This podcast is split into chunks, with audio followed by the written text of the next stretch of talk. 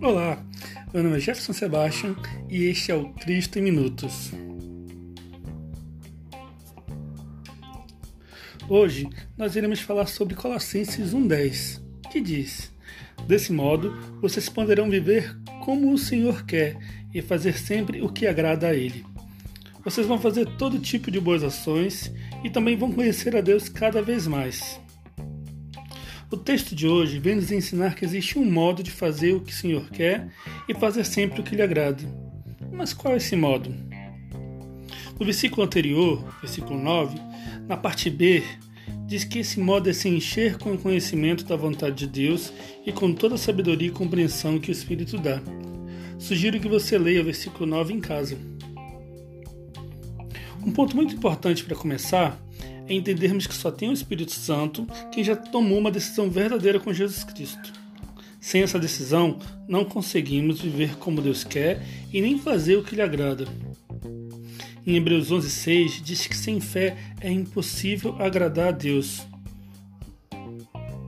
Sabemos que a única forma de conhecer a vontade de Deus é meditando na sua palavra, a Bíblia, pois somente assim conseguiremos o conhecimento da sua vontade.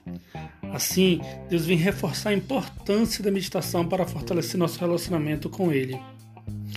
Um outro ponto muito importante que deve sempre andar junto à meditação é a oração. A oração é como falamos com Deus. Apresentamos a Ele os nossos anseios e desejos. Através da oração e meditação, nos tornamos mais sensíveis à voz de Deus. Se não medito e não oro, não tenho como saber como fazer para agradar a Deus e nem o que Ele quer para mim. Quanto mais eu medito, mais conheço a Deus, mais quero me relacionar com Ele, mais quero fazer para Ele. No início, muitas vezes, não é fácil. Começar a meditar, algo chato, algo difícil, mas quanto mais você conhece a Deus, mais você vai tendo prazer em meditar, mais você vai querer conhecer a Ele e você vai ficar ansiando por aquele momento, esperando, já quero meditar de novo, quero meditar de novo.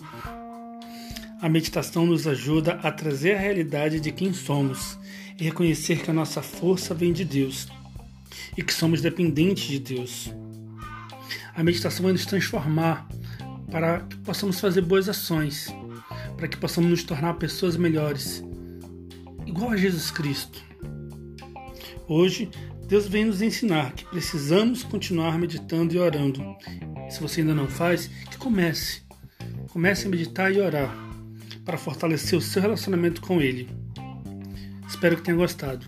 Que Deus abençoe seu dia e até a próxima.